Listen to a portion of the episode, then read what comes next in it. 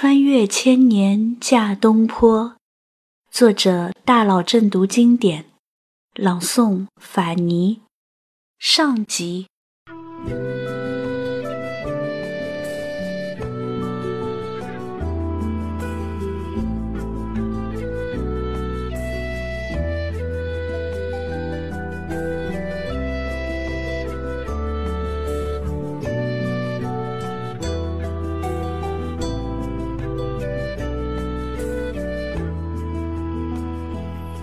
这世上有一种爱，叫做执子之手，却无法与子偕老。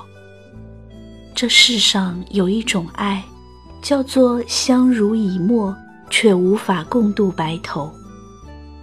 这世上有一种爱，叫做心心相印，却无法生死相许。这是怎样的一种无奈和悲哀？可是这种无奈和悲哀，他却一次又一次的经历。他不仅一生大起大落，还要在爱情上不断的经历生离死别。当他和他所爱的女子阴阳两隔，他要如何擦干眼泪，继续微笑上路，把他钟爱的诗词，把他温暖的文字洒满人间？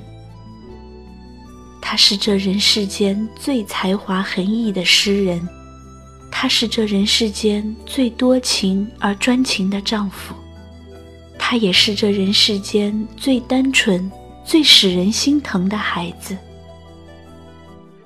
东坡啊，如果时光真的可以穿越，我愿舍弃生生世世的轮回，回到千年之前，嫁给你。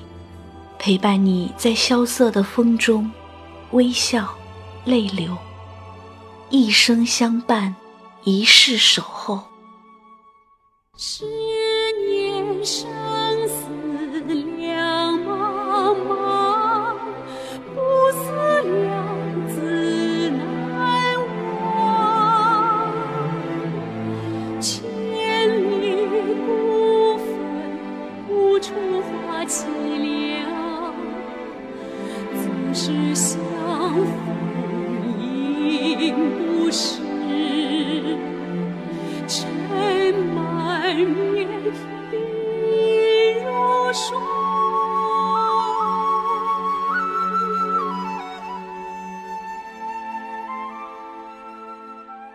这一年的东坡年已不惑，他的妻子王弗已经离开他整整十年了。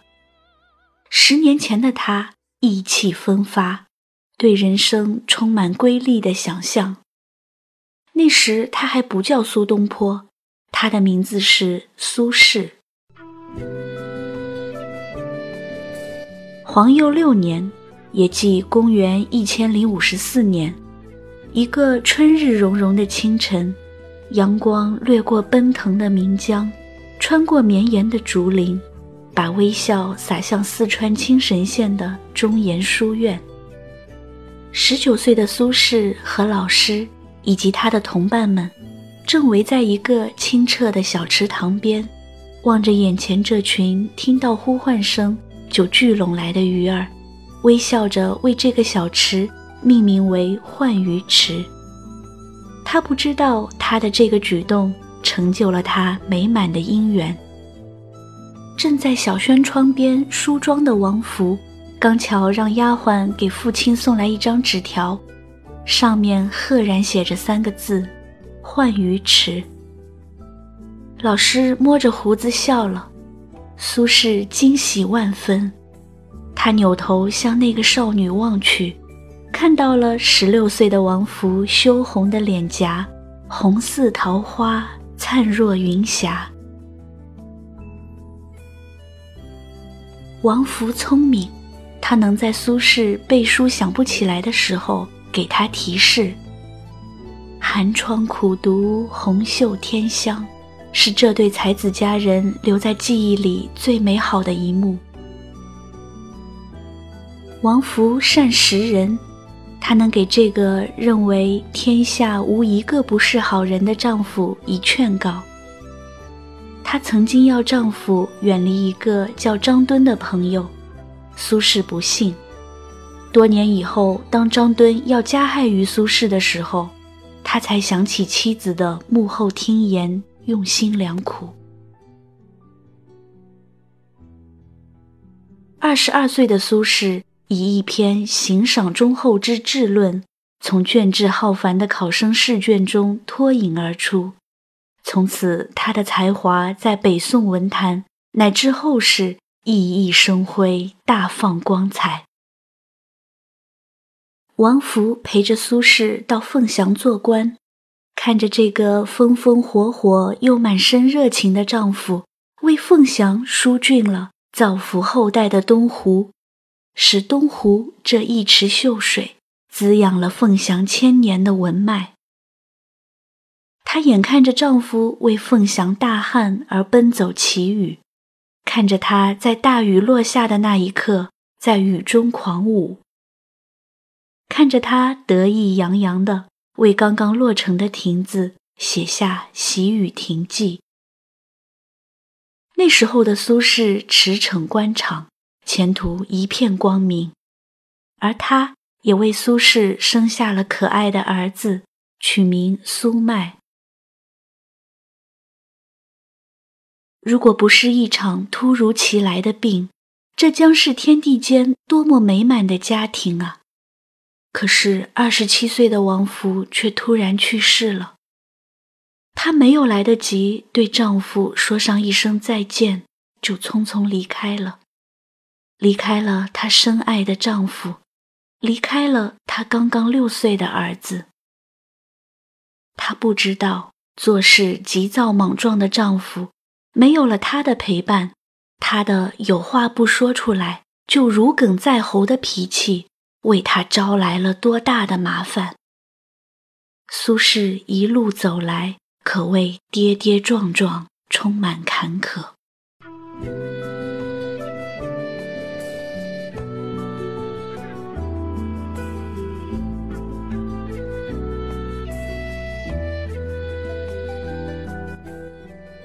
宋神宗熙宁八年，公元一千零七十五年的正月二十日夜。在密州担任知州的苏轼忙于救灾，身心疲惫，忽然梦到了他的妻子。十年了啊，十年的时间，不知道妻子在千里之外的坟墓里是否孤独。纵使有他亲手种下的三万棵青松陪伴，那又是怎样的一种凄凉？幻鱼联姻的那一幕，犹如还在昨天。可是时光已经走过了十一个冬去春来，难忘他们在冰雪破春岩的初春对面而坐，喝上一杯暖暖的黄酒。难忘他们在微雨过、小河翻、榴花开欲燃的夏日执子对弈。难忘他们在荷尽已无擎雨盖，菊残犹有傲霜枝的秋天，品尝酸甜的金桔。难忘他们在雪花飞融暖香夹，夹香暖融飞花雪的寒冬，喝着手，跺着脚，一边赏雪，一边取暖。总以为以后的日子还很长很长，总以为相依相偎的期限会是一辈子，总以为自己的深情不用说出口，他自然也会明白。可是，一切发生的都是那样突然，突然到来不及紧握他的手，去吻干他睫毛上不舍的泪珠。梦里对镜梳妆的她，依然还是那样的年轻，仿佛时光永远定格在了十六岁的那年春天。可是镜子里的自己早已是血染双鬓，满面沧桑。他们彼此相望，却连一个字也说不出来，就那样任凭泪水肆意的流，任凭眼泪模糊了双眼，肝肠寸断。从梦中醒来的苏轼拿出纸笔，刚刚写下“江城子寄梦”这几个字，早已是泪流满面，泣不成声。阴晴昨夜三更雨，又得浮生一日凉。窗外那一丛他最爱的飞来凤花开得正艳，时光像流沙从掌心溜走，粒粒带着他的体温，思念无止无休。王弗若地下有知，宁肯不要这首被称为千古第一悼亡词的《江城子》，宁肯只是与他做一对这世间最最普通的夫妻，也要陪伴在他的身边。陪伴是这人世间最深情的告白。东坡啊，如果可以，好想穿越千年。再一次嫁给你，执子之手，与子偕老。十年生死两茫茫，不思量，自难忘。千里孤坟，无处话凄凉。纵使相逢应不识，尘满面，鬓如霜。夜来幽梦忽还乡，小轩窗，正梳妆。相顾无言，唯有。泪千行，料得年年肠断处，明月夜，短松冈。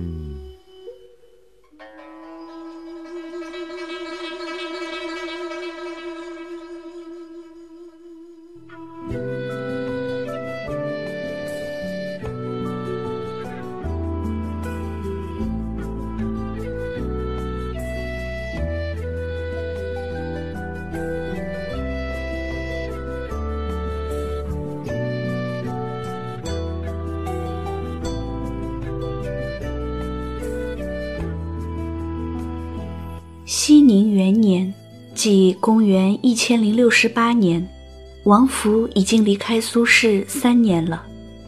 他们的儿子苏迈就像是风中的一株小草，长到了九岁。苏轼娶了王弗的堂妹二十七娘，她比苏轼小十一岁。苏轼为闰月里出生的她取名叫闰之。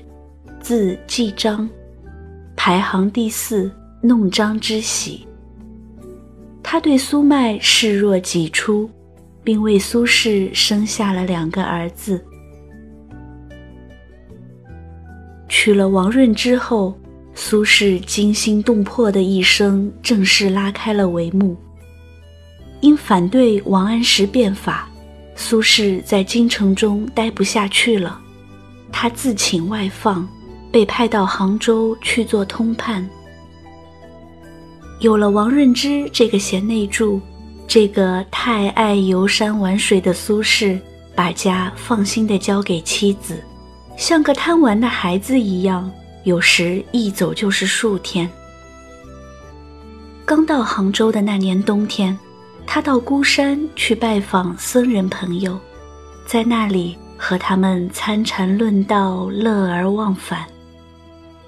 回到家，看到不辞辛苦照顾一家老小的妻子，尤其是看到身体羸弱、四岁还不会走路的儿子苏代，心中万分愧疚，于是写下了“腊日游孤山，访惠勤惠思二僧。天欲雪，云满湖，楼台明灭山有无？水清石出鱼可数，林深无人鸟相呼。腊日不归对妻奴。”明寻道人识字余。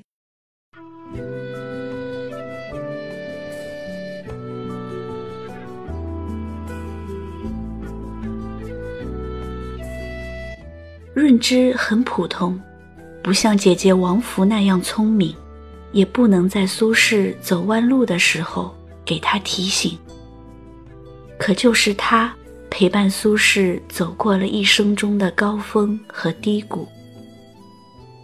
在密州，他默默无语地陪着他绕城拾弃婴，办起世界上第一所孤儿院——育婴堂，使数千孤儿免遭涂炭。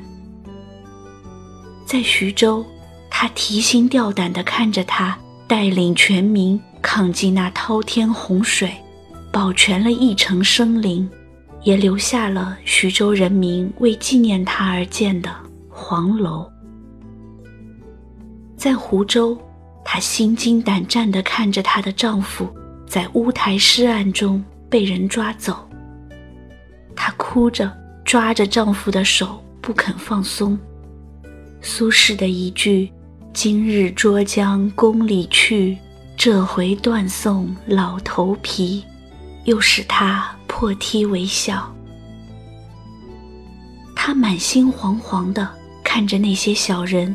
在家里翻丈夫写的诗文，一定要找到他谋反的证据。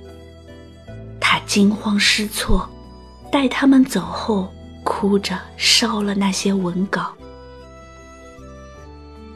苏轼度过了四个月零二十天的梦绕云山心似鹿，魂飞汤火命如鸡的狱中生活。出狱后，他没有责怪妻子。拥抱着满面泪痕、形容消瘦的润之，他愧疚地说：“额中犀角真君子，身后牛衣愧老妻。”从此后，老妻成了他对妻子的昵称。就是这个老妻嫁给他，无论他贫与富。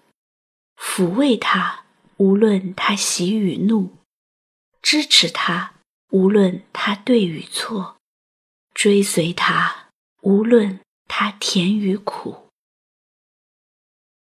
就是这个老妻，成就了一个黄州蜕变的苏轼，成就了一个精神富有的苏轼，成就了一个由诗人向哲学家转变的苏轼。成就了一个豪放超逸、笑傲人生的苏东坡。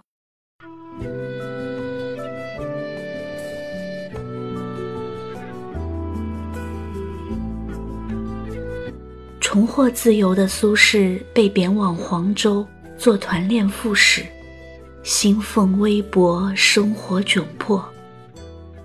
那些等着看他哭的人失望了。他不仅没有哭，反而生活的更加有滋有味。他带领一家人在屋子东面的坡地上开垦荒地，种粮种菜。他要像陶渊明那样做一个文人农夫。如果没有老妻的帮忙，他在面临耕牛生病的时候就会手足无措。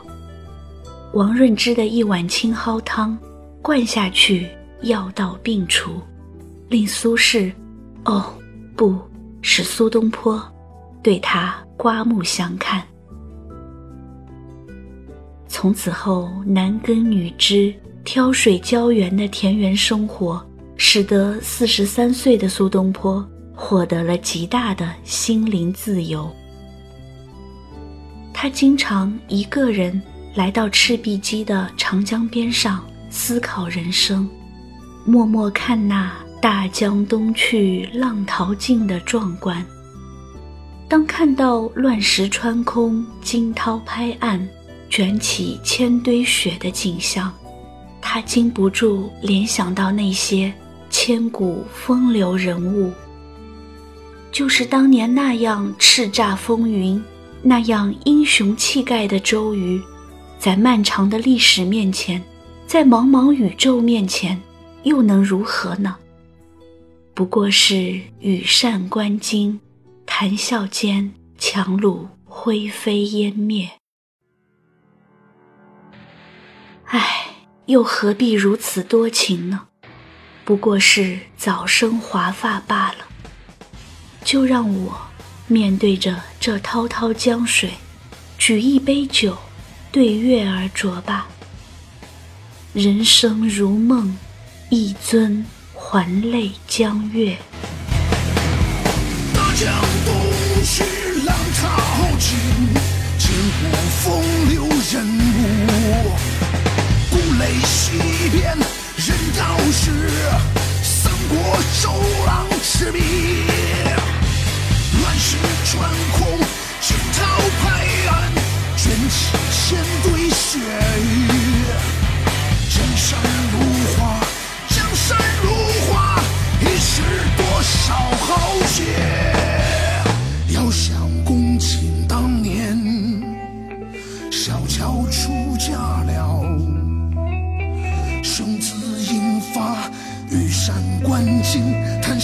笑间，樯橹灰飞烟灭。